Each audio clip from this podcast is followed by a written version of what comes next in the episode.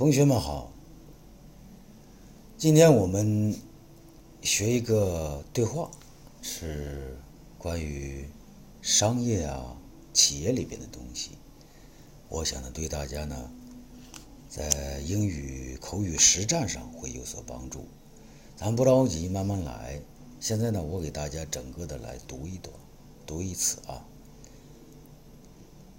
How's your company going? Not bad. But at the beginning of the year, it didn't run so well. What about its future? I'm very optimistic that things will continue to turn for the better. I'm pretty certain that our output will continue.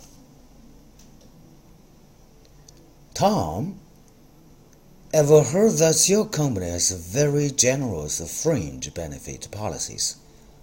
Is that true? That's the truth. But you know, many foreign invested companies have that, not only our company. Well, we have uh, health insurance, endowment insurance, transportation allowances, lunching allowances, and subsidized housing. Oh, so many. By subsidized housing, do you mean that the company will assist the employees in purchasing a house?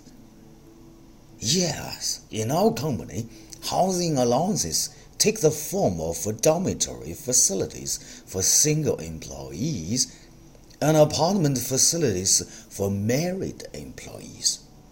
Of course, rental fees for such housing are much below the market prices. The main fringe benefit is the bonus, isn't it? Yes. You can see it that's that's way, but nowadays many people regard it as a form of salary. Some companies have made bonuses rather rigid in amounts and terms. So a lot of people say that bonus is a salary extension. What about the bonus in your company? Oh, we always get some bonuses every month. That sounds attractive.